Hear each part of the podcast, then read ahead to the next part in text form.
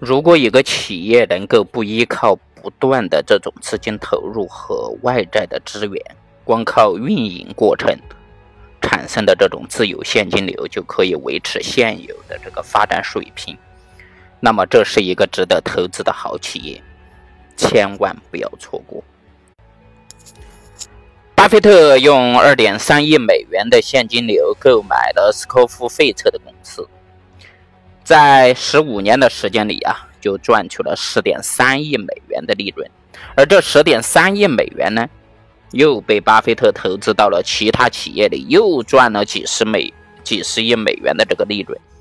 这也许啊，就是为什么巴菲特会坚持认为自由现金流是真金白银的原因。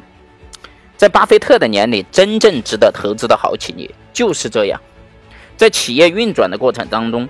企业自身就可以产生充沛的自由现金流，不用靠投资者后续的投入，也不用靠企业的负债经营，就可以实现稳定的发展，甚至推动经营业绩和自由现金流的增长。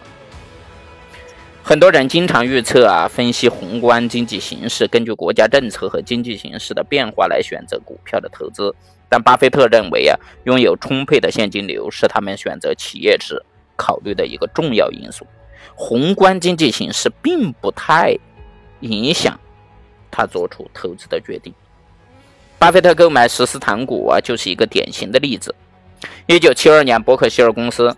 准备购买实施糖果的时候，巴菲特就听闻政府要对糖果实施价格的管制，但他依然没有改变自己的决定。果不其然，当他购买后不久，政府就实施了价格管制。可是巴菲特一点都不后悔。如今回头来看呢，如果当初伯克希尔公司因为政府实行的价格管制而放弃实施的这个，嗯，糖果公司，那么一个绝好的投资机会就会与他擦肩而过。毕竟巴菲特以两千五百万美元购买的十斯糖果公司啊，现在每年的税前利润就高达了六千万美元。一九八七年，巴菲特在致股东的信当中提到啊，伯克希尔公司投资的七个主要的非金融行业的企业，获得高达一点八亿美元的税前收入，就算扣除了所有的税费的这个利息啊，也还有一亿美元的净利润。这些企业的股东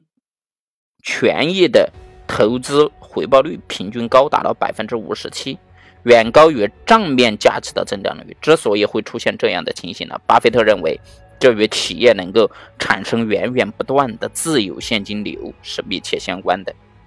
再比如，巴菲特罕见的一次高科技的这个呃投资案例，看中的也是其充沛的自由现金流。